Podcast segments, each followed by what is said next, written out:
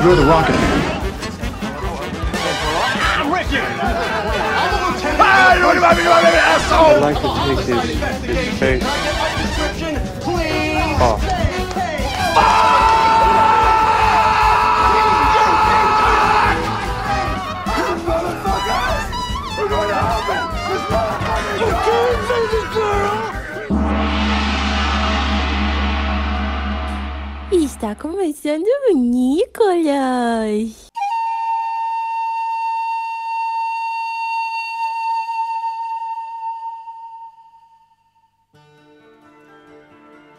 Sejam bem-vindas e bem-vindas ao Nicolas, essa gostosa investigação aleatória sobre o grande ator internacional Nicolas Cage. Eu sou Roberto Rudinei estou aqui com pessoas lindas, pessoas maravilhosas, pessoas que eu sou amigo de verdade, eu não finjo em nenhum momento, eu juro. Sim, somos amigos. A nossa amizade não está sob um contrato regido, onde, onde não podemos quebrar essa amizade, tal qual um, sabe, pessoas super famosas aí que, né? Enfim, aqui comigo está PJ Brandão. Olá, PJ.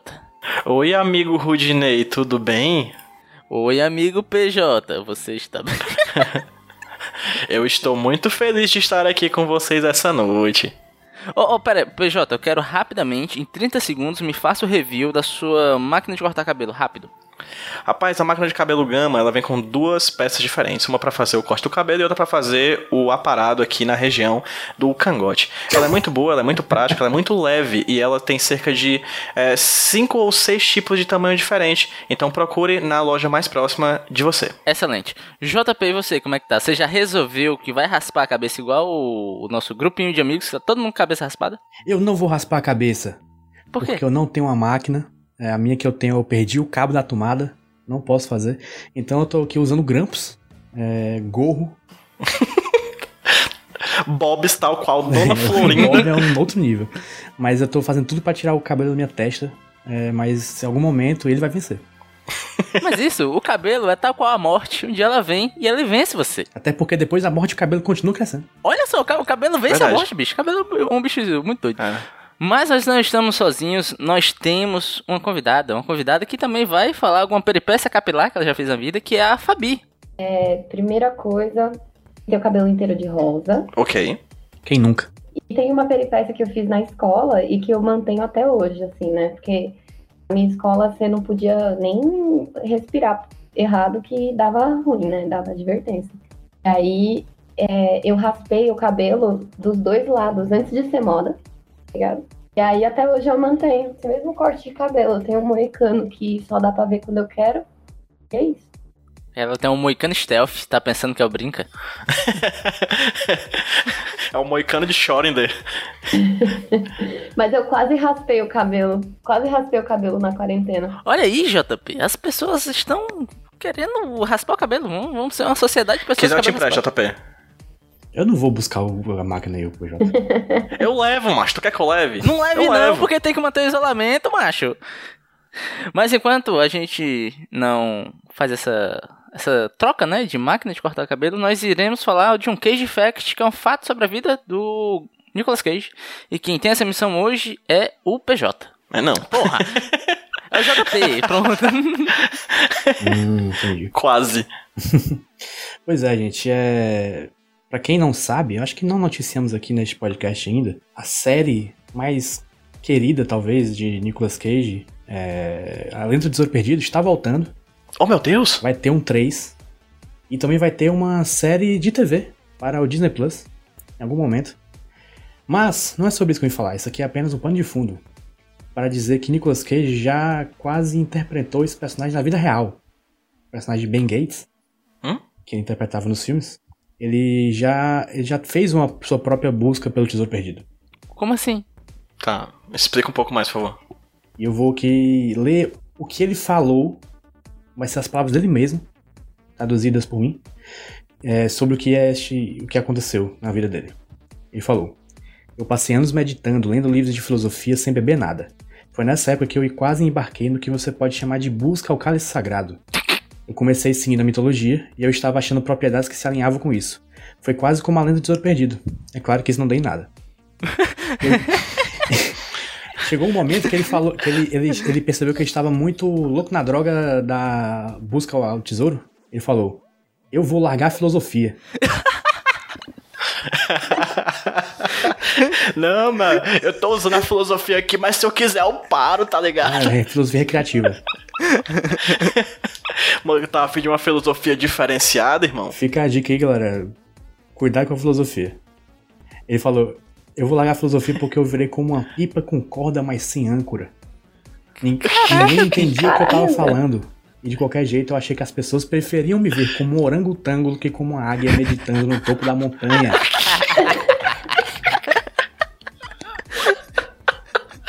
Gosto, porque essa história é altamente anticlimática no fim das contas. Porque eu ia atrás, mas não fui. Só que ele fala isso tudo Não, no ele- meio. Ele foi atrás. E você. Ele foi atrás. Ele, fa- Pera. ele fala que ele passou em alguns lugares na Inglaterra, nos Estados Unidos. Ele falou que é como, como se fosse estivesse fazendo uma biblioteca que você lê um livro e vê uma referência a outro livro, compra outro livro, aí vê uma referência a outro, compra outro e até isso vai acumulando. Mas ele fala de um, num momento de uma, uma fonte que tem gosto de sangue, What por algum motivo. fuck, man? E depois, o final, que eu acho especialmente poético e filosófico, veja só. O que eu acabei encontrando foi o que é o cálice, se não o próprio planeta Terra. Esse homem, ele foi feito pra fazer a lenda do Tesouro Perdido. Um, dois e três. Bicho, de vez em quando. De vez em quando, sério. Eu, eu olho o que a gente fez nesses últimos 61 episódios. Vejo aqui, por exemplo, os convidados que a gente traz. Tipo a Fabi aqui, um convidado, uma, uma convidada maravilhosa. Fico pensando, cara. Porra, a gente podia ter falado de outro ator, né? De outra pessoa. Mas não tem como, cara. Não tem como. Não, não. Eu não participaria se fosse outro ator. Nem se fosse Dwayne The Rock Johnson, Fabi, você participaria? Participaria provavelmente nua.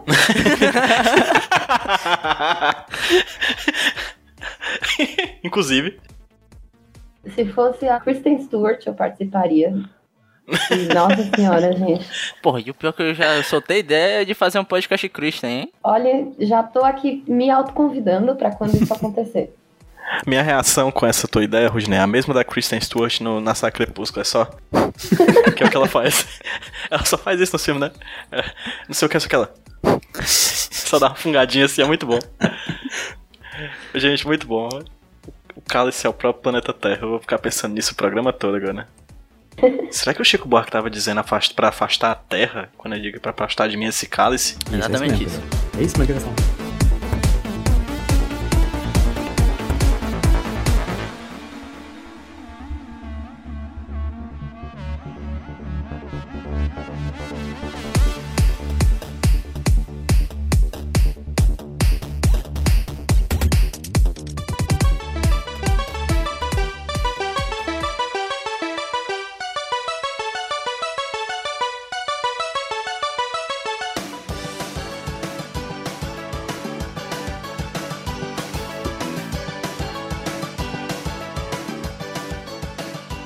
Pois bem, voltando agora para o bloco onde nós iremos de- discorrer sobre esse filme que eu não fazia a mínima ideia da existência, que é do inglês Firebirds, ou do português, que é um nome muito mais legal, que é Apache Helicópteros Invencíveis. Você quase consegue ver, né, a chamada da sessão da tarde para esse filme. Eu, eu achei com um jeitão de Band, sabe? Nossa, muito band.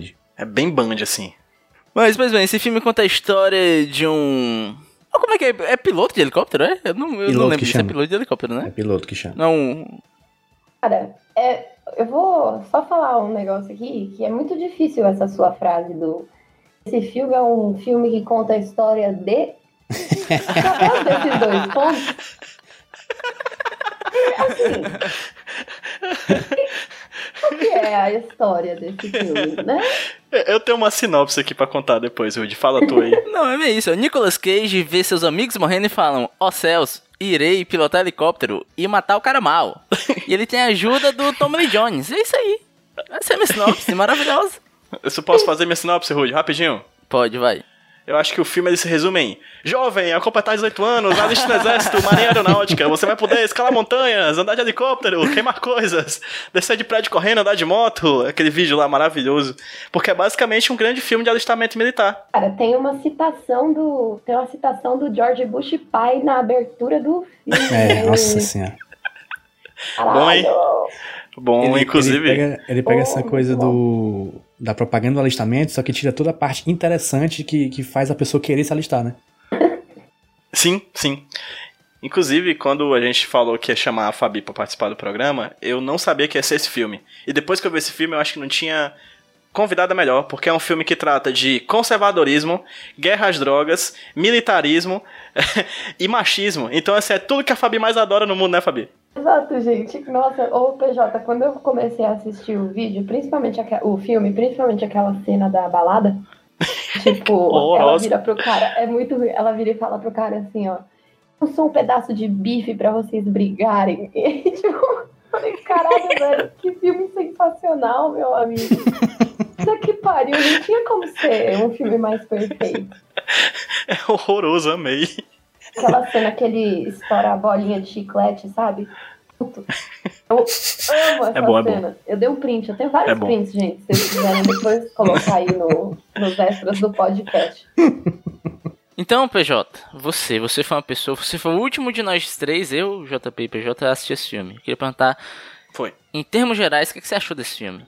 Queria saber se a gente, quero saber se nós estamos alinhados aqui. Paz, acho que nós, tal qual uma formação de três helicópteros Apache altamente repleto de armas, indo em, para combater a guerra às drogas, né? Inclusive, queria começar aqui dando aqui parabéns é, para as drogas, né? Que desde a década de 80 vem ganhando a guerra às Ano drogas, após né? ano. Assim, né? Ano após ano, de maneira invicta, né? Então fica aqui o agradecimento às drogas, que são nossos ouvintes, né? Drogas, E os crimes? beijo pra vocês.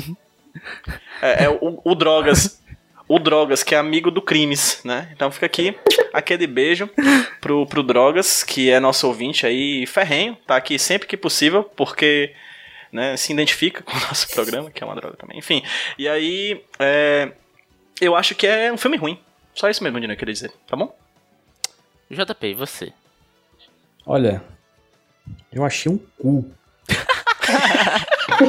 que merda de filme. O filme bosta do Olha, caralho. ele pega Top Gun, ele tira o vôlei e tira o Tom Cruise. Aí dá nisso aí. É tudo menos top, né? Cheio de gama, mas não é top. Flop Gun, até o nome, Flop Gun é o nome do filme. Flop Gun, boa. E Fabi, você, você aparentemente amou esse filme de paixão. O que, que você achou, assim? Muito. Achei um filme que não, não entendi, né? Muito. A minha, minha capacidade ela é muito limitada para entender um filme dessa magnitude, né? Porque achei que. De verdade, eu não vi quem que é o inimigo, gente. Que- É as drogas invisíveis? É o cara Porque que não- mata gente na frente do fotógrafo. É só. É, ah, é só helicóptero, né, velho? É só helicóptero o negócio. Não tem um, um Dani Trejo, né? Um, um negócio ali pra dar um, né, uma cara. Um Billy né? Bob Thornton. Não tem um Wagner Moura de Pablo Escobar. Não tem nenhum John Travolta com cara de Nicolas Cage pra gente saber quem é o inimigo real, Falta né? personificar o mal ali, né? O mal, ele só está lá. Mas, mas eu gosto do cara mal, porque ele é mal em todos os momentos, sabe? Todas as fotos. Vamos Sim. mostrar as fotos do cara mal. Aí, cara mal de frente, cara mal de costa, cara mal matando o outro. Ele tá sempre mal. Tudo é muito. é, como se chama? Quando tem muita Maniqueísta. Isso, isso. Tipo, é exatamente isso. Eu achei também que. Caralho, o que, que é esse lance de visão dominante, brother? Ou. o Tommy Lee Jones lá falando, a mulher falando, não, porque o meu pai, o Tommy Lee Jones, ele atirava com a mão esquerda e pescava e via melhor com o olho direito. Será que isso é real? O pai dela era o Tommy Lee Jones, Não. era? Ou eu tô viajando? Não, não era. Não, é não. Não? Não. Não, ah, tá vendo? Ó? é... é, assim que eu entendi o filme. Muito bom. mas é porque velho militar é tudo igual. É porque, tipo, eu, eu confesso que assim, eu assisti enquanto eu trabalhava, né? E aí tinha umas coisas que eu falava, ah, certeza que é o filho dela aí. é o pai Aí. dela, não sei o quê. Porque é sempre assim, é sempre o Armagedon, sabe? Que é tipo Sim. o pai do mocinho e a filha, não sei o quê. Mas enfim, né? Continuando. Mas você viu o filme do modo ideal, que é não prestar atenção, fazendo outra coisa, melhor da sua vida, ganha dinheiro. É É por isso que ele, ele melhora A consideravelmente. melhor forma de ver esse filme é não ver nesse Inclusive filme. tem de graça no YouTube. Aí tem, é? Tem de graça no YouTube. Não tem legenda, mas tá de graça lá. Mas dá pra entender, não precisa nem. Você pode ouvir, assistir sem som e sem legenda. Pode ver mudo. É, Fica a até história- a melhor, história é fica até melhor. A gente pode fazer um exercício de ir dublando o filme em cima do filme, sabe? E ele fica muito melhor assim. Sim. Mas eu particularmente gosto da legenda porque tem alguns momentos muito bons da tradução, né? Porque a gente falou muito pouco do filme porque realmente não tem muito o que falar dele. Mas o Nicolas Cage, ele tá aprendendo a pilotar um novo tipo de helicóptero, né? É o Apache. Um helicóptero que é uma arma, é uma arma. Você não pode entrar com uma personalidade achando que manda no helicóptero, porque Ah, ele sem é dúvida. uma. Ele manda em você. Ele é o a aeronave da humildade.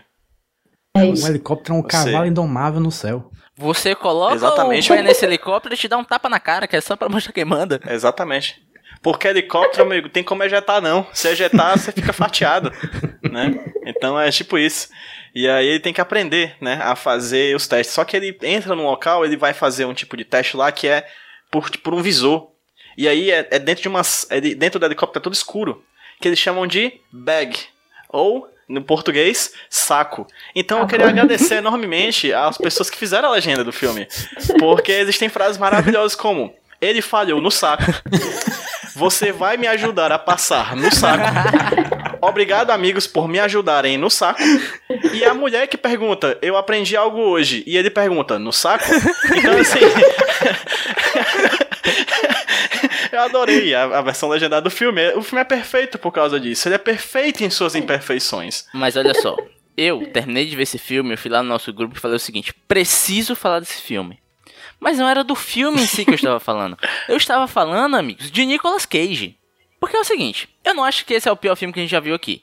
Mas, com certeza, esse é o filme mais irritante que eu já tive o prazer de assistir, que talvez em toda a minha vida. Putz. Vocês estão percebendo a minha raiva? Sim, sim. Mas você tá falando do filme como um todo ou do Nicolas não, então, Cage? porque o, filme, é o Nicolas Cage.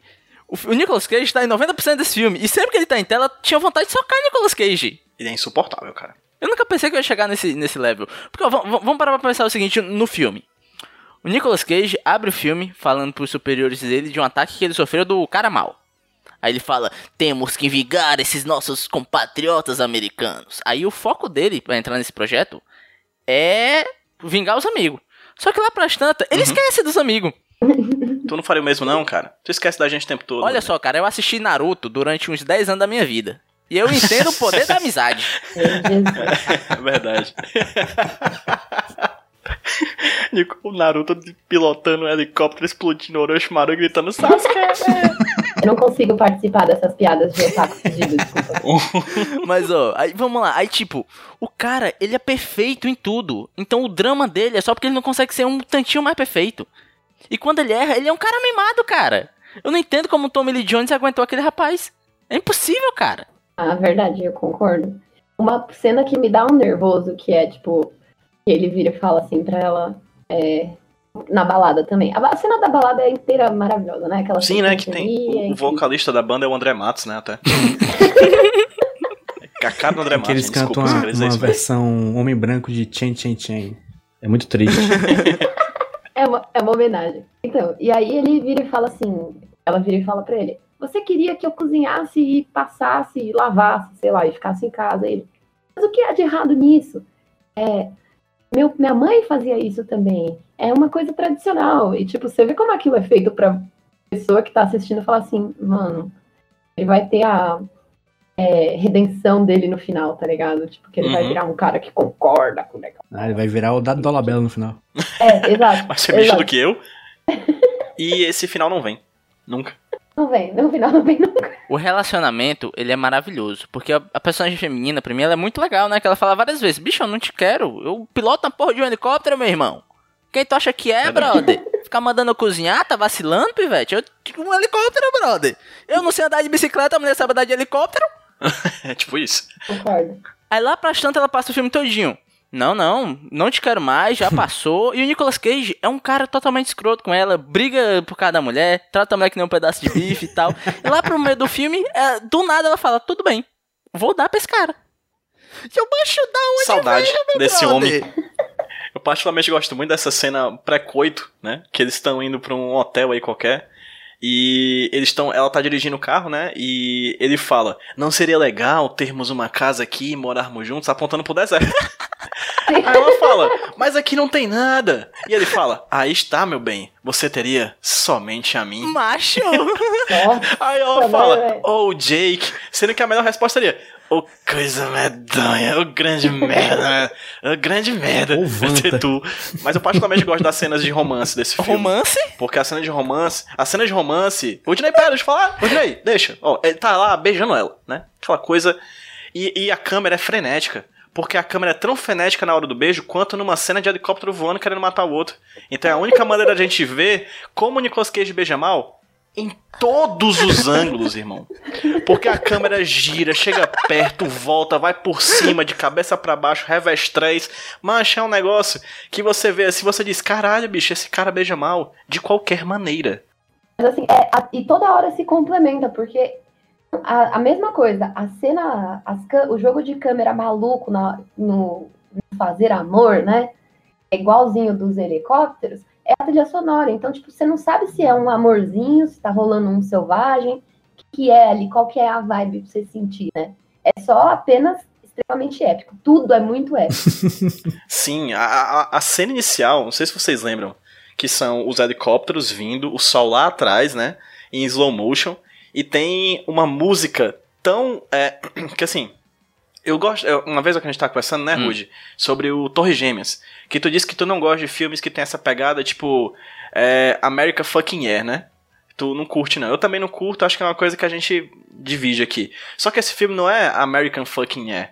Esse filme é Soul America Motherfucking Air pra caralho, assim. Tipo, ele é o filme mais americano que poderia existir, assim. A música inicial é metal de sopro e uma bateria com reverb. Tem coisa mais forçosamente épica do que bateria com reverb, tipo... Tu, tu, tu, tu, tu, tu, tu. Tu, tu, tu, tu, tu, tu, tu. Tu, tu. Isso é Caraca. muita tentativa de ser épico, entendeu? Eu tô com muita raiva do Nicolas Cage, estou, estou puto, estou puto. Não aguentei, eu aguentei esse homem por uma hora e meia, esse personagem. Que olha só, é o Nicolas Cage que ele tem um cabelo muito escroto, que é um cabelo pintado, né? Um, um preto universo. Só que tem um take, um takezinho que a gente vê um vislumbre do futuro. Que ele abraça a mulher e a câmera pega meio que as costas dele e você vê a carequinha surgindo ali, vocês perceberam? Não, Aí eu olhei não. e falei, ah lá, daqui a 10 anos eu vou ver essa cabeça de novo, hein? Não, mas tem certas coisas que são vislumbres de Nicolas Cage futuro nesse filme. Tipo, Briga feia, briga feia. principalmente. casal sem química o tempo inteiro. A carreira dele inteira foi construída em cima de casal sem química. Exatamente. Esse, esse filme mostra que a americana ado- adora coisa nativa americana, mas é só pra dar nome, né? Porque nativa americana de verdade eles matam, né? Tipo, é tudo Apache, é todas umas coisas assim, bem. Vamos lá, nativa americana. Mas na hora de, de. Foi massa, matou todo mundo, pega só o nome. Apache. Aí fica aquela tipo coisa. aquele time de futebol lá, o Redskins. Exatamente, exatamente. Vamos matar e ficar só com o nome? Porque eles não vão ter propriedade intelectual sobre, né? Aí eles fazem isso. eu vi um vídeo aí na, na, famosa internet, não sei se vocês conhecem, tava surfando. Aí Opa. era uma, uma senhora, assim, a branca, obviamente, né? E aí a mulher chegou numa menina que era estereótipo de mulher latina, né, nos Estados Unidos. E falou assim, Uhum. eu tava na fila do caixa pagando a compra dela e ela virou e falou assim: o caixa, não atende ela, você não pode atender ela, sai daqui, volta pra sua terra, tá ligado?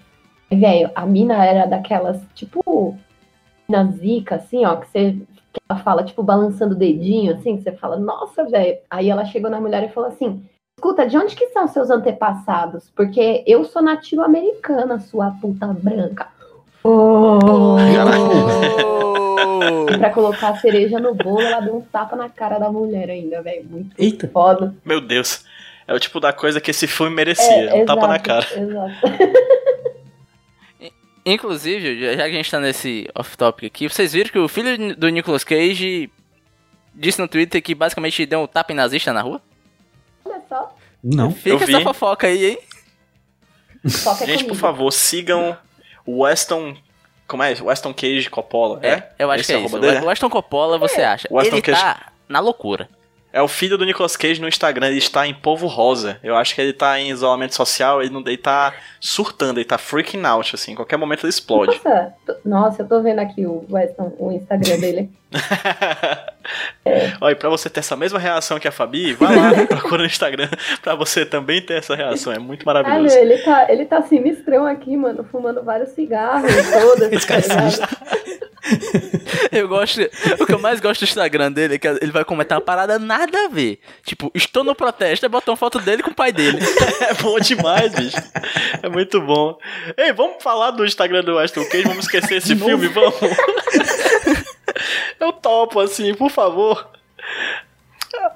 Apesar de ter coisa desse filme que eu gosto, tem coisa desse filme que eu gosto, não vou mentir não. O Woody falou que tem raiva do Nicolas Cage o filme todo, né? O que eu tenho raiva nesse filme, além do Nicolas Cage ser talvez o personagem mais detestável da carreira dele até o momento, é que esse filme tem 20 minutos de ação. E nem Tipo ação isso. das melhores, é ação de muito boa, não é uma, uma luta de helicóptero que você fica, porra, foda, hein? A única parte massa que ele tem é quando ele dá um drible da vaca com, com um helicóptero legal. Mas antes disso, não tem nada. Deve dar vaca. Nada. É, drible da vaca. Quando você vai pra um lugar, o cara pensa que você vai pro outro. Ele fez isso no Exatamente. helicóptero. Ele não tem nada além de, de ele, ele dando em cima da mulher e o Tom Lee Jones chorando. Ó, É. Inclusive, eu queria puxar uma coisa que eu gosto. Que eu gosto bastante do, do conflito do personagem do Tommy Lee Jones. De É, verdade. a melhor coisa do filme. E eu gosto dele de Também. verdade. Começando pelo nome, que ele é o Brad Little, né? O Bradinho, o Brad pequeno. É de... Bradinho. O Bradinho. E o lance é que ele está velho, ele quer ainda ir pra ação, ele quer estar na ação. E o drama dele é: estou treinando essas pessoas que vão ser melhor que eu e vão me substituir. Mas eu não quero ser substituído. Eu não quero.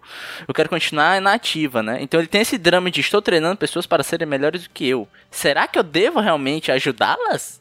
Esse drama chama Crise de Meia-Idade. Exatamente. Ele tá nos 40, né? Ele, inclusive o filme começa com ele, que ele, com ele completando 40 anos. Com carinha de 60.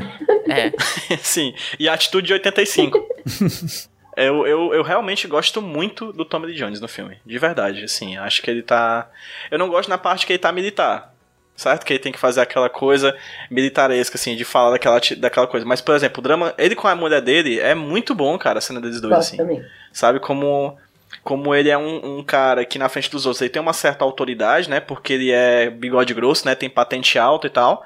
Mas quando ele tá na casa dele, ele é inseguro, né? E a conversa dele com a mulher dele e tudo mais, bora pra cama, não sei o que, ele comendo um picolé assim às três da manhã, naquela maior coisa de o que é que eu tô fazendo da minha vida? Não sei, estou comendo um picolé é, Magnum às três e meia da manhã aqui, né? Então, Isso aí eu na quarentena comendo fine às quatro da manhã, mano. Eu acho que pode ser considerado uma refeição. né? Demais. Ah, mas com certeza. Não, comeu é refeição. Essa é a verdade da vida. E assim, mas uma coisa que eu gosto muito dele é porque assim, ele. é, eu sei qual é o drama principal dele. Tem uma cena em que ele tá levando o Nicolas Cage pra, pra helicóptero na primeira cena deles dois, assim, interagindo. E ele fala. Voando a 150 nós através do topo das árvores é como se estivesse no nariz de uma bala. Você estará voando como um morcego no inferno, atirando nos inimigos, desviando de balas, mísseis, rochas, flechas, lanças, patos e gansos. e aí, tal na, na hora pra frente, ele fala que esse voo é suave como a bunda de um bebê. Então, assim, o que é que eu acho? Eu acho que o, o Tommy Lee Jones, ele é. O drama dele é ser um poeta frustrado. Como grande parte daquelas pessoas. Porque tudo eles falam com metáfora naquela porra. Eles nunca falam.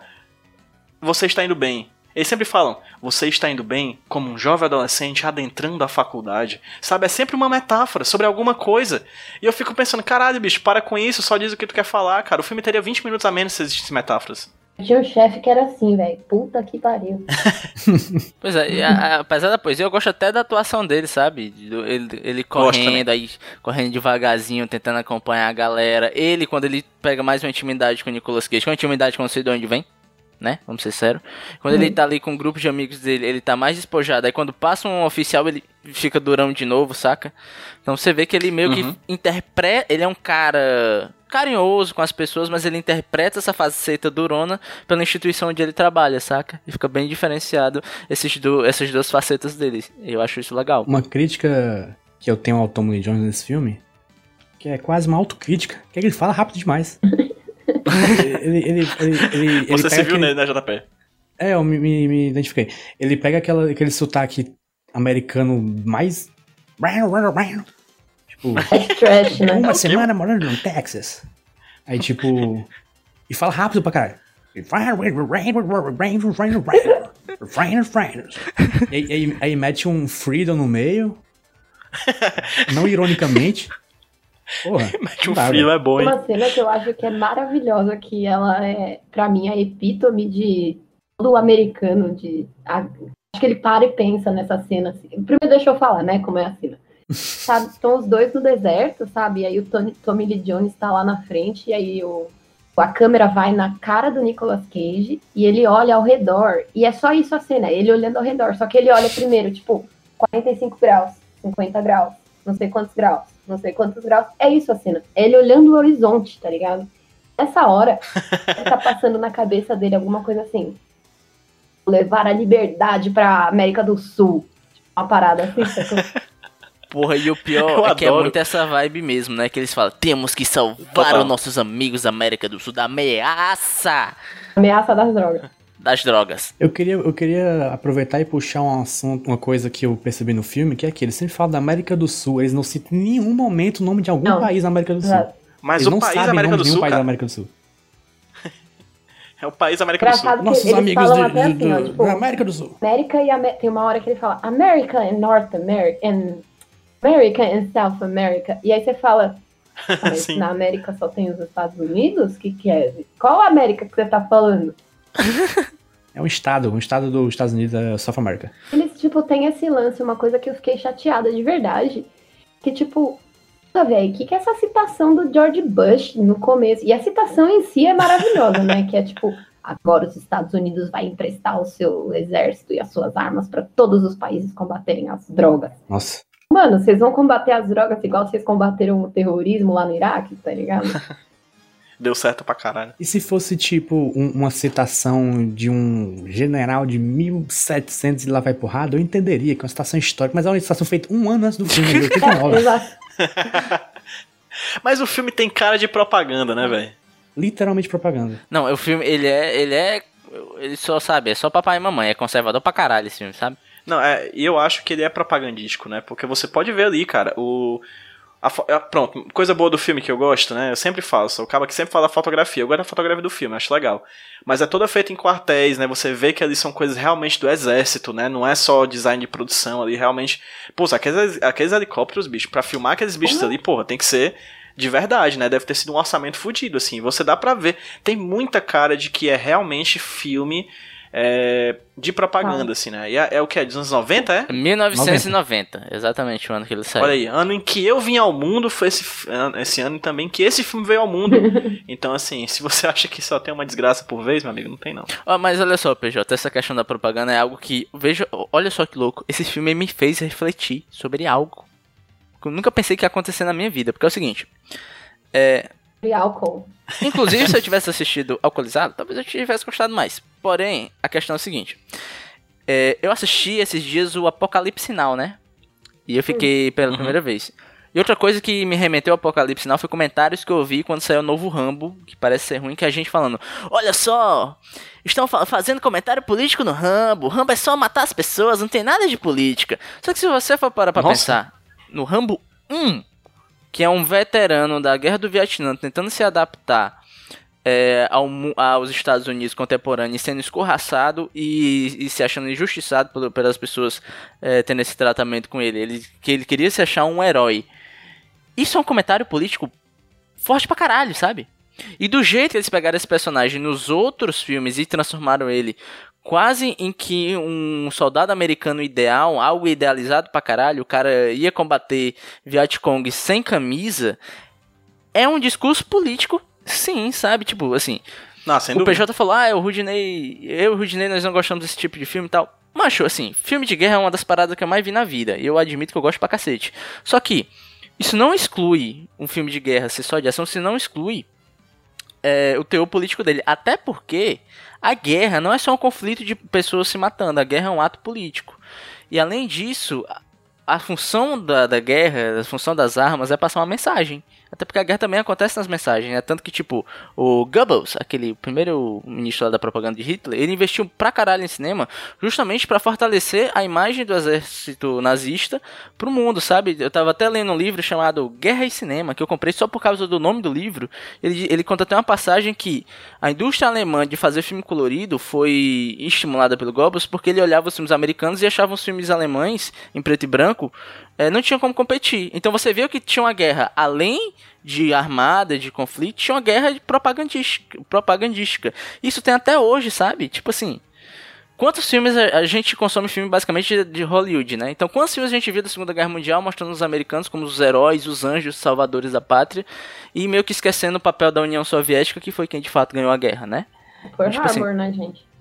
Pois é, tipo, por que, que o Michael Bay consegue tanto fio, tanto filmar tanta coisa do exército? Porque ele faz uma propaganda exaltando o exército americano. Não. Então, sim. assim, o Paulo Freire, né, é um grande educador, ele já dizia, gente, não existe neutralidade política porque todo mundo tem uma base ideológica. Então, não tem esse negócio de. Lá no Mil e Um Crimes, né, que é meu podcast, a gente dá muito a nossa opinião política, assim, a gente faz um paralelo com sociedade, principalmente quando a gente vê, tipo, um serial killer misógino que mata um monte de mulher. A gente vê um presidente que fala que a filha dele foi uma vacilada, tá ligado? Então a, gente já entende essa, é, essa, como chama? Esse incentivo, né? E a gente Uhum. tava, aí a gente recebeu no começo, né? As pessoas falando, ah, não, mas eu já só tô aqui para ouvir o, o caso, eu não quero saber a opinião política de vocês. Pô, o Google tá aí, você pode entrar lá e procurar o caso e descobrir você mesmo, porque não existe esse negócio de, ah, não misturo política, quadrinho sem política, tá ligado? Essa parada toda aí. Gente, todo mundo tem uma base ideológica, seja ela a certa ou seja ela a do Bolsonaro, tá ligado? Até podcast sobre Nicolas Cage tem base ideológica. E assim, e até é engraçado puxar o, o, o nosso querido, nosso não querido presidente, essa íngua que tá aí, né? Porque era até um, um paralelo que eu ia fazer agora, porque tipo assim, como eu tava falando toda a questão da propaganda, a arma em si, o aparato é, armamentista de um país também exerce uma função propagandística, né? Por exemplo, se você for pegar muitas das artes que fazem e que, que fizeram e que fazem do presidente, é sempre ele atrelado a uma arma, é pegando ele como se fosse John Wick. Então, a arma tem essa simbologia de poder na nossa cultura e ela é estimulada justamente para isso, né? Então assim, você tem esse filme que é basicamente falando assim, olha só esse helicóptero do, do exército americano como ele é foda. Ele vai lá na, na, na, na América do Sul, esse país da América do Sul, resolver todos os problemas e nenhum outro helicóptero encosta nele porque nosso armamento é o mais foda ainda, entendeu? Então, tipo assim, você isentar, você ter esse gênero de filme de guerra e querer isentar ele de um contexto político, é meio que você ir contra o próprio gênero de um filme de guerra, entendeu? Então não faz o menor sentido. Até no filme bobo como esse que a gente tá falando, há uma propaganda e há um, um sentido político, sabe? Eu tô é besta de tu conseguir pensar isso tudo por causa desse filme. Macho, é quarentena, mas é muito tempo sem fazer nada. Ai, ai, esse filme, né? Esse filme. Cage Moments. Cage Moments, os momentos mais Nicolas Cage desse filme. E tem alguns, né? Apesar de ele ser um personagem detestável, ele é detestável de um jeito muito overacting, que é do jeito que a gente gosta. Marcante. É... PJ, você separou algum Cage Moment? Algum momento que você olhou e falou, Nicolas Cage, é você? Sim, aquele famoso em que ele está jogando o seu Mega Drive, né? Que dizem Porra. que é um, um simulador, supostamente, né? Jogando seu Desert Strike ali. E ele fica gritando, enquanto ele vai tá matando todo mundo aí lá nesse simulador, ele grita várias vezes, I am the greatest, né? Eu sou o maioral, eu sou o maioral, eu sou o maioral. Várias vezes, inclusive dei um print, tentei colocar como capa do meu Twitter, mas não coube. Mas eu gosto muito da parte que ele fala: fogo neles, atire neles, fure eles, esmague eles, sacuda eles, é, asse eles, cozinhe eles, toche eles, chute eles, redeie eles. Tipo, é um atrás do outro, assim, mas é uma metralhadora, literalmente, de palavras. O que me faz lembrar os bons e velhos tempos de um vampiro, estranho vampiro, né? Do A, B, C, D, E, F. Ele faz isso mais com várias frases em sequência. E eu posso odiar Nicolas Cage nesse filme, mas também posso amá-lo, porque o, amar, o amor tem muitas facetas. Porra. Essa cena em inglês, ela parece aquela música tecnológica do Daft Punk. Eu anotei aqui o que ele fala: shoot and blast and nab and grab and shake and bake and cook and clean and close and broil and kick and nab and twist 'em. Bro. Ele termina com bro. Aí tem um bro no final. All gone! Bye, bye! Excelente, velho. Muito não tem bom. pra ninguém, é muito bom. Excelente. E tu, JP? É, tem uma. eu, eu- tem uma hora que acontece alguma coisa, eu não lembro exatamente o que é. Que ele estoura um chiclete, aí fala, Darn. Eu amo essa cena. Isso é tão bom, É cara. quando ele Eu tá tentando. É quando ele tá tentando seduzir, né? Não, ele tá no helicóptero, tá ouvindo ordens. Ah, é. Mas eu entendo a confusão do Rude, porque no filme inteiro ele está tentando seduzir. Sim, sim, sim. sim. O filme inteiro ele age como se ele fosse alguém atraente. Mas ele não é. Essa, essa, essa vontade de transformar ele em galã ali, né? Vocês repararam nisso também? Ele tá, tipo... Gente, eles estão enfiando o Nossa. Nicolas Cage na nossa cara, tentando emplacar ele como galã de qualquer jeito, mas, gente, não vai rolar. Não vai dar. Inclusive, não rolou Rolou. em 2020. não está rolando até hoje, não tá rolando muito, não. De 84 pra cá, não rolou assim, né? Não deu assim. É, Eu ainda tenho fé, que tá hora, tá certo. Outra cena também envolvendo chiclete, né? E também ele seduzindo. Que é quando ele tá naquele, no simulador lá, ele olha pra câmerazinha que tá lá dentro dele. Aí a gente vê, tipo, a TV, né? Que parece uma propaganda do Robocop. Ele olha pra cena e fala: What about you? Strawberry gum. Aí bota um chiclete na boca assim. Cara, incrível. Muito bom. Ah, e tem uma hora que, que ele tá todo, tá todo mundo, sei lá, todo mundo sério, ele tá com um caderno escrito sexo mostrando pra mulher. Caraca, bicho, pelo amor de Deus, esse Pelo amor cara. de Deus. Insuportável, velho. que raiva, brother. Aquela mulher, inclusive, é, é a moça do Blade É a Runner. Rachel, é a não, Não Rachel. tinha, não tinha identificado de jeito nenhum. Shan Yong. Fiquei sabendo depois. Pois é. E você, Fabi, teve algum momento que você olhou assim e falou, pô, esse momento é do Nicolas Cage, não podia ser outra pessoa no É, mundo acho fazendo esse momento. Não, não, tem como, não cabe, né? Outra pessoa ali, cara. Não, não tem, não tem por que destruir, né? Uma obra dessa e colocar outra pessoa. Ah, sei lá, Tom Cruise pra fazer, sei lá, Brad Pitt. O Tom Não. Cruise fez quatro anos antes. Olha, eu aceitaria Kristen Stewart. Inclusive, um par romântico entre Kristen Stewart e Sean Young seria muito mais bonito e muito mais interessante. Eu acho que já é a segunda vez que alguém sugere substituir o Nicolas Cage pela Kristen Stewart nesse podcast. Não lembro qual foi a outra vez, mas já rolou. É, porque a Kristen, ela é muito camaleoa, né? Você pode trocar ela um cone, um poste, um carro, qualquer, né? Um objeto. Uma É. árvore. Ela é o Nicolas Cage dos nossos tempos. Tem um que é muito bom, um Cage Moment, que é quando ele sai do, do avião, que ele, do avião não, do, do helicóptero, que ele tá super animado. Ele fala, Sir? Ah, é o, Tom, o Tommy Lee Jones. Sim. Aí ele fala, This was totally cool. Eu vou casar com essa helicóptero aqui. Vou casar com esse helicóptero. Tipo, nem o helicóptero te quer, cara. Sai dessa. Eu lembrei de uma cena que é uma cena claramente feita. Não é, não é a atuação do Nicolas Cage, mas uma cena feita pro Nicolas Cage ser foda. Que é quando a moça tá no helicóptero sendo atacada e ela fala assim: Oh, Jake, save my ass. Ah, não, bicho, ó, eu ia puxar essa cena, que essa parada Triste. que eu, que eu falei, ah, não, aí quase jogo o notebook, termino de quebrar a porra do notebook aqui. Porque assim, um, um dos dramas do final do filme é que o- é, a mulher ela é destacada também pra missão, né? E o Nicolas Cage fala, oh, você não pode ir, você vai se machucar. E ela fala várias vezes, brother, eu sou um piloto de helicóptero, velho. Eu dirijo há mais tempo que na você. Cala a boca aí, velho. Aí, tipo assim, ela vari- o filme todo, ela se impondo, falando, cara, eu sou foda também, eu dirijo pro diabo do helicóptero, eu sei o meu trabalho. E no final do filme, você coloca a personagem falando, oh, Jake, save my ass. Macho, sabe? É tipo, é você descartar tudo que a personagem era durante quase uma hora e vinte de filme pra 10 minutos você ter o apogeu do personagem masculino Nicolas Cage, esse herói americano primeira classe que nem eles próprios falam no filme, né? Exato, cara, eu acho isso muito bosta. É, mas tem aquela cena em que ela explode um caça, né?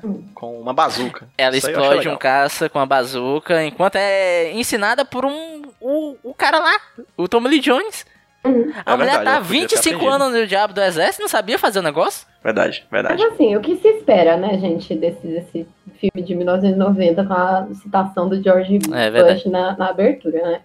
Acho foda porque a intenção de repente é legal. Eu acho que ali, na verdade, é até uma propaganda a mulher entrar no exército, tá ligado? Tipo, Para as Sim, mulheres sim. se alistarem. Tipo, veja essa mulher independente que não precisa de um homem e ela é, tá alistada. Mas aí, no final, eles voltam pro senso comum, porque.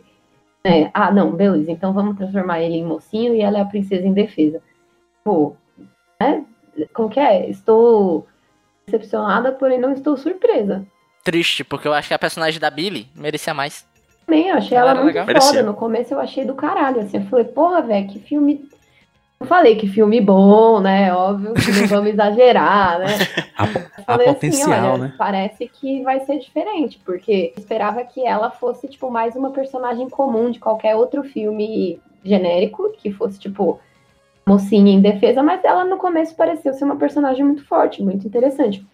Uma coisa que, que eu acho legal pontuar é que, por exemplo, tem. Se a gente pegar obras do Isaac Asimov, por exemplo, ele tem dois tipos de personagem, e isso é uma coisa que a gente consegue. São dois tipos de, de características que mulheres têm em filmes, né? São dois papéis. Ou ela é uma mina, tipo, ou você é a Amanda. Como ela chama? Amanda Buzzer? Não, Amanda. Amanda Waller. Quando é. Você é ela, que é tipo uma mulher mão de ferro, barra pesada, mas que tem zero sexualidade, tá ligado? Ou você é a mocinha em defesa que é muito sexual. Digo sexual mesmo, não sensual. E aí, tipo, a gente consegue perceber que nessa personagem do, do Firebird, a mulher ali, ela é os dois, porque ela não só é uma mulher forte, mas como ela também é uma mulher humana, tá ligado? Ela não é, tipo, Uhum.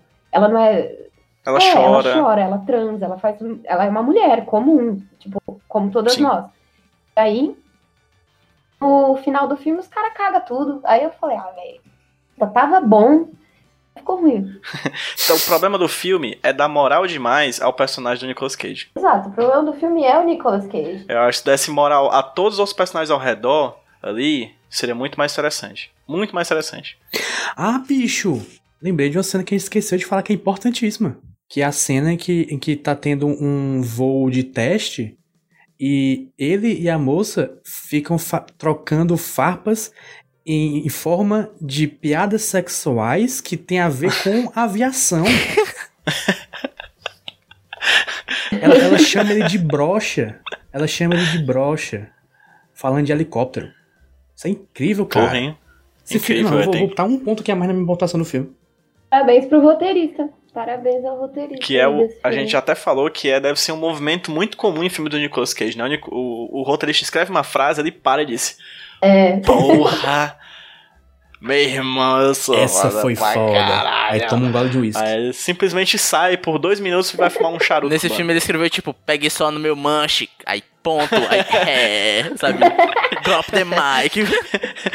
Senta aqui e roda que nem uma hélice, né? As coisas assim, né? Pelo amor de Deus, coisa horrorosa. Ô filme paia. eu mandei muito. É, porra. Agora eu mandei bem. hein? E ele realmente sai pra fumar um charuto. De fato, acontece. E esse rotor traseiro aí, hein? Esse- Ô, putaria. Chega de flap, gata. Gente, notas, vamos dar notas. Lembrando que nós temos duas notas. Uma nota do filme como filme e uma nota do filme como filme de Nicolas Cage, beleza? Então, JP, suas notas. Tá. Nota do filme, 4,5. É, filmes de exército, estou cansado de vocês. Não aguento mais. Podem se retirar, por favor. É, esse filme podia ser um pouquinho melhor se ele não fosse, é, inclusive, safada, sa- safadamente americano. Se fosse Sim. mesmo um filme francês, eu já não aguentava mais. e filme do Nicolas Cage 7, porque ele tá dando aqueles overhead que a gente curte, mas ele é muito irritante. Muito irritante. Muito irritante. PJ. Eu achei. o- Achei que tem, o filme tem coisas legais. E são bem legais mesmo. Eu realmente acho, acho bem interessante a fotografia de um filme de ação que é focado em helicópteros, porque é uma coisa que eu não imaginava que eu fosse ver na minha vida. Porque helicóptero é uma coisa que eu acho chata. Ah. Essa é a verdade. Mas aí, as cenas de, de ação são legais. Eu gosto muito das câmeras que fazem, tipo, ponto de vista do helicóptero, girando de lado, de cabeça para baixo. Faz umas coisas bem legais, assim. Acho que é uma, uma fotografia bem dinâmica. Que eu acho que condiz com a proposta do filme, apesar de eu não gostar da montagem. Eu acho que ele falha muito na montagem. Ele faz aquela montagem rápida para dar ideia de ação e acaba sendo um filme um, faz, sendo confuso, e se você não tiver cuidado, você acaba tendo um ataque epiléptico, assim, porque é um negócio muito frenético, que eu particularmente não gosto. Eu acho que o filme ganharia mais se ele tivesse cenas de ações mais longas, certo? Com menos cortes. Mas, enfim, não vou também ficar nessa coisa de de, do que o filme poderia ser melhor, né? Porque para mim, na real, era melhor o filme não existir, né? é, e também, eu acho a parte intimista do Tommy Lee Jones com a família dele, com a esposa dele no caso, e todo o drama dele, eu acho muito bom, né? Muito bom. E aí eu falo novamente o erro que... Ah, uma coisa que eu esqueci de falar. Como é ruim o som direto desse filme, né? Nossa É horroroso. Nossa, tem uma cena no começo do filme que é dentro de uma sala, só uma sala de aula, normal que tem quatro enquadramentos diferentes e cada um dos enquadramentos tem um som diferente, uma qualidade de som diferente. É muito ruim, Não, é percebe, muito explícito bicho, quando o som é ruim. Você percebe quando tem a redublagem, sabe? É Sim, na cara. demais, assim, que a boca Uhum. que a boca fala uma coisa e a voz tá fazendo outra, assim, né? Apesar de eu gostar muito do, do, do som dentro dos helicópteros, né? Que você consegue. eh, Eles mudam o filtro da voz quando eles estão falando via microfone, assim. Do, do fone da, das coisas lá da, da, da- dentro do helicóptero. Eu acho legal. Mas fora do, da- dos helicópteros é muito ruim o design de som, cara. É, é feio mesmo, assim. É uma coisa que você fica dizendo, bicho, isso tá errado, não pode, né? Então, assim, entre bons e ruins, eu dou a nota pro filme, a mesma nota do JP, 4,5.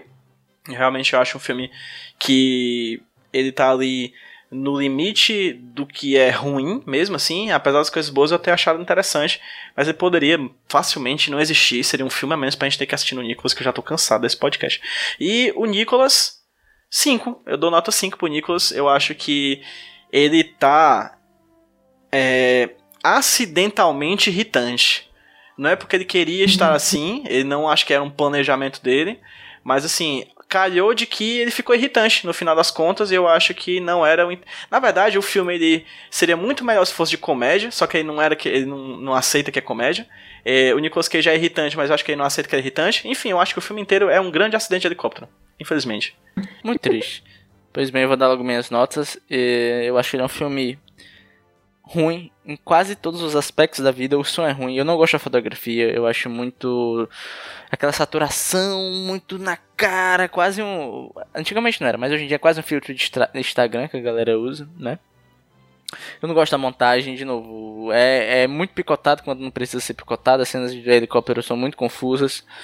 O que é triste, porque o conceito de helicóptero. O conceito de rinha de helicóptero é legal. Linha de helicóptero é uma boa ideia, cara. E você vê que até tem uma estratégia de como brigar com o helicóptero, tal, que o nariz tem que apontado pra tal canto, tal, tal, tal, mas nada disso é explorado na hora de mostrar os helicópteros em ação, né? Fica só na, no boca a boca dos personagens. Então, pra mim, ele é um filme 3,5, só porque eu gosto de verdade do Tommy Lee Jones, tanto do drama do personagem dele, quanto da atuação do ator, né? E também gosto bastante da personagem da Billy, só que infelizmente ela, ela é traída pelo, pela história do filme. E pro Nicolas Cage eu vou dar uma nota 4, porque ele realmente está engraçado, só que ele é uma pessoa horrível nesse filme. Então não dá pra dar mais do que isso não. Fabi, e você, suas notas aí pra fechar com a chave de ouro. Como filme, achei que a minha nota vai ser 2. Boa, garoto. Opa! Boa! Realmente não tem nada ali que presta, né? Tem a, a montagem é horrível, é horrorosa a montagem do filme, não dá. Tipo, eu tinha que. Eu de verdade voltei o filme algumas vezes pra conseguir pegar umas coisinhas ali. Mesmo assim, até agora eu não entendi bosta nenhuma. Mas é, acho interessante ali essa. Por exemplo, a nota seria mais alta se não tivesse essa traição, né, da personagem feminina ali central, né, que no final virou uma donzela em perigo. Então, obviamente, ali foi onde minha nota caiu mais. O, a trama do Tommy Lee Jones, né, a intimidade dele, achei muito interessante, achei legal pontuar, achei bom ali, porque mostra que é um retrato da masculinidade frágil, né, de Uhum. qualquer homem. É, na parte técnica, cara, nossa, velho, que desastre, cara. Tem umas, umas cenas ali, uns estilos que é tipo. Não, precisava. Você pode cortar, que é o Nicolas Cage olhando pro horizonte, é o outro aquela coisa brega, sabe? Do deixa eu furar minha bolinha de chiclete, sabe? Não, aí não, não dá, não. É, então, nota 2. Filme como filme do Nicolas Cage, um 10, né, velho? Porque. Porra, olha aí. Porra, velho. Gosto. é realmente. Ele é ali o Nicolas. Ele não tem. Não tá atuando, né? Ele tá sendo ele mesmo, cara. Tá ali. Personagem claramente machão, né? Machão machista, né? Ele é o salvador da pátria que tenta entrar numa redenção, mas mesmo assim, no final, ele não respeita a, a autonomia da mulher, né? Então, ali vai ser um 10, né? Não tem como. Não, não teria como eu dar outra nota pra ele. Rapaz, se Nicolas Cage for isso aí, eu não quero conhecê-lo nunca na minha vida. Claramente, é, na verdade, eu Que acho ser que humano insuportável. Assim, 10 para atuação dele, porque como filme de Nicolas Cage é complicado você dar 10 quando temos obras aí como A Outra Alface, o Conner, né, o Motoqueiro Fantasma, é, mas fica aí, essas são Grandes as minhas clássicos. considerações. Sim, temos média, JP. Temos sim, senhor. Nota do média do filme 3.6. Nunca estive Boa. tão feliz com a nota baixa na minha vida. Condizente. e nota de Nicolas Cage 6,5. Alta demais. Mas tudo bem. É, acho que 6,5 tá na média, né? Passou. Acho que vale CPI. Mas Deixa o bichinho.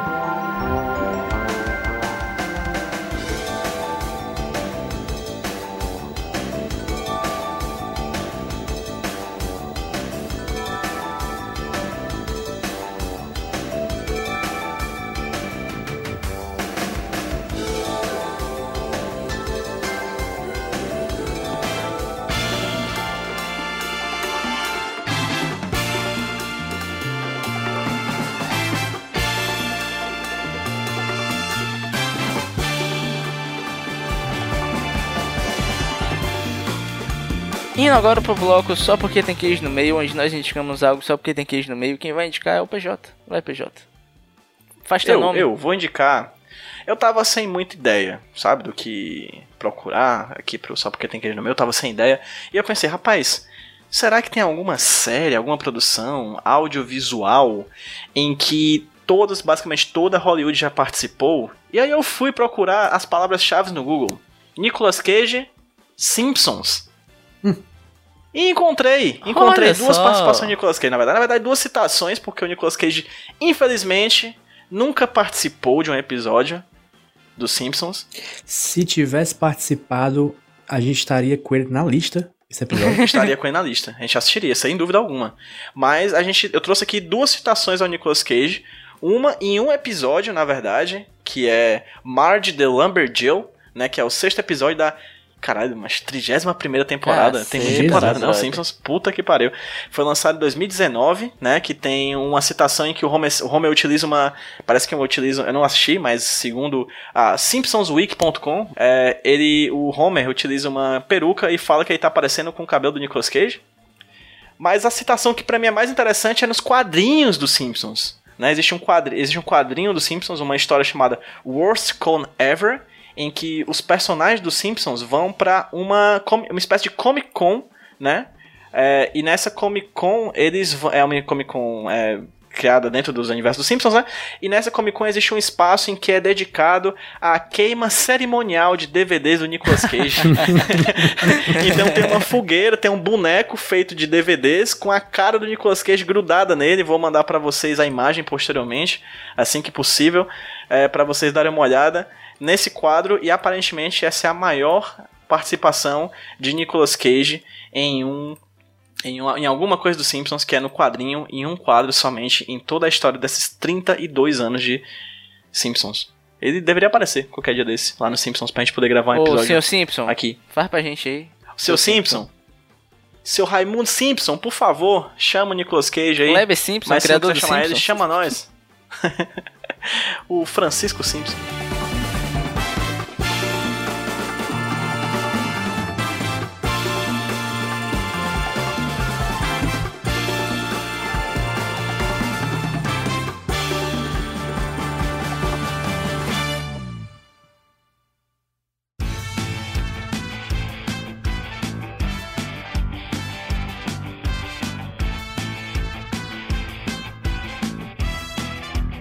Reta final do programa, vamos aqui para o sorteio. Mas antes, antes, antes, antes mesmo, a gente vai continuar recomendando você doar na campanha da Yasmine. Yasmine está doente, precisa de ajuda.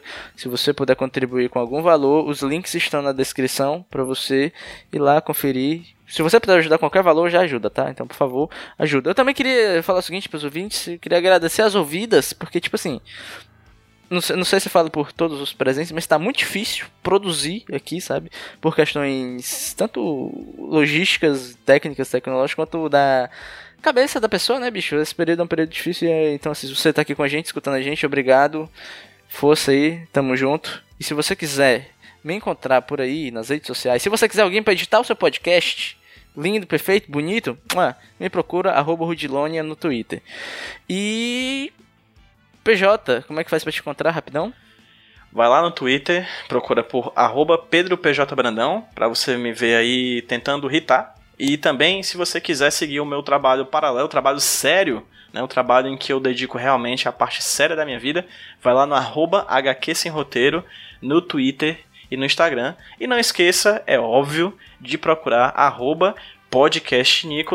no Twitter, no Instagram e como o JP falou anteriormente em outros programas, uma dessas redes a gente usa muito, outra rede a gente não usa nunca. Siga as duas para saber qual é qual.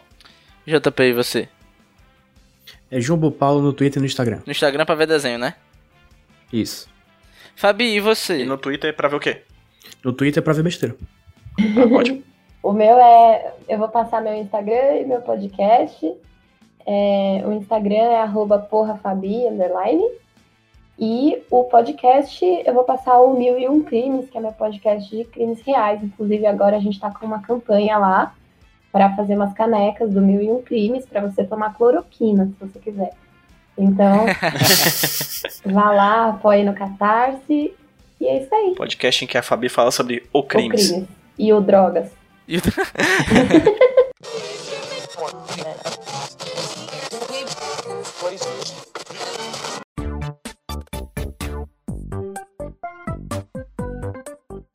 PJJP, vamos para o sorteio. Opa!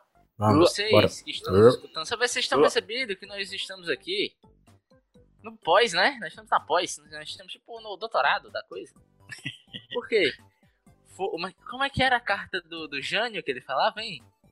Forças Isso. ocultas, forças sombrias tentam macular o nosso governo. Macular nosso podcast. Nosso podcast idôneo. Mas é isso aí, nós vamos aqui fazer um sorteio em cima do laço por questões que fugiram de nosso controle. Não é culpa nossa, não venha nos culpar, tá certo? Por favor. E quem vai sortear? Quem vai sortear? O meu já abriu aqui. Just like Pois faz aí, faz tu então, JP. Tá, deixa eu só carregar aqui. JP, então você vai ser o escolhido aqui, é? Não, eu serei o escolhedor. Vai lá. Escolhedor.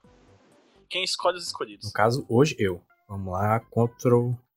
Eu tô aqui no Google IMDB só esperando botar o nome do filme.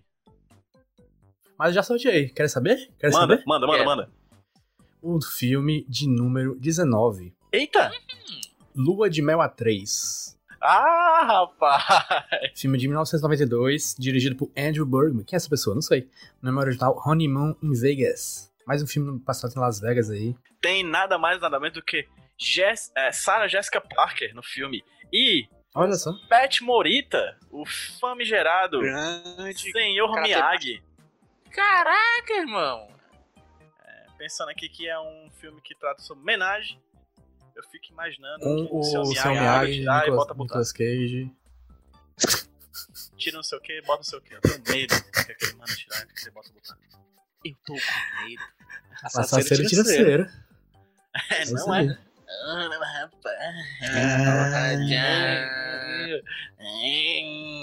Gente, então é isso, né? Temos um sorteio.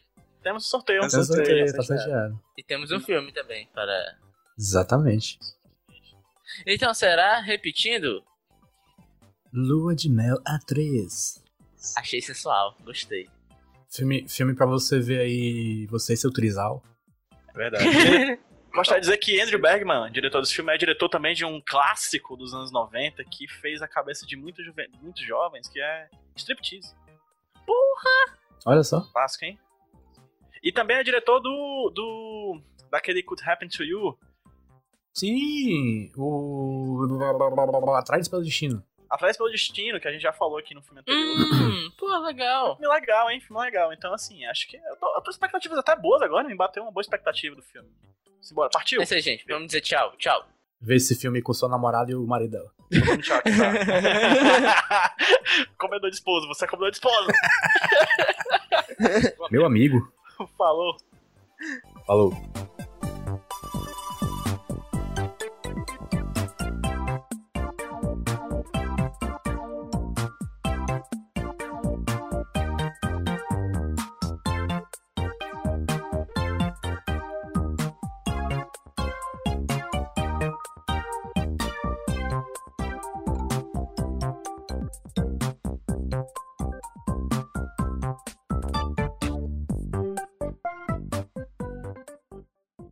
Podcast editado pelo JP. Pelo amor de Deus, já são três da manhã que sono car...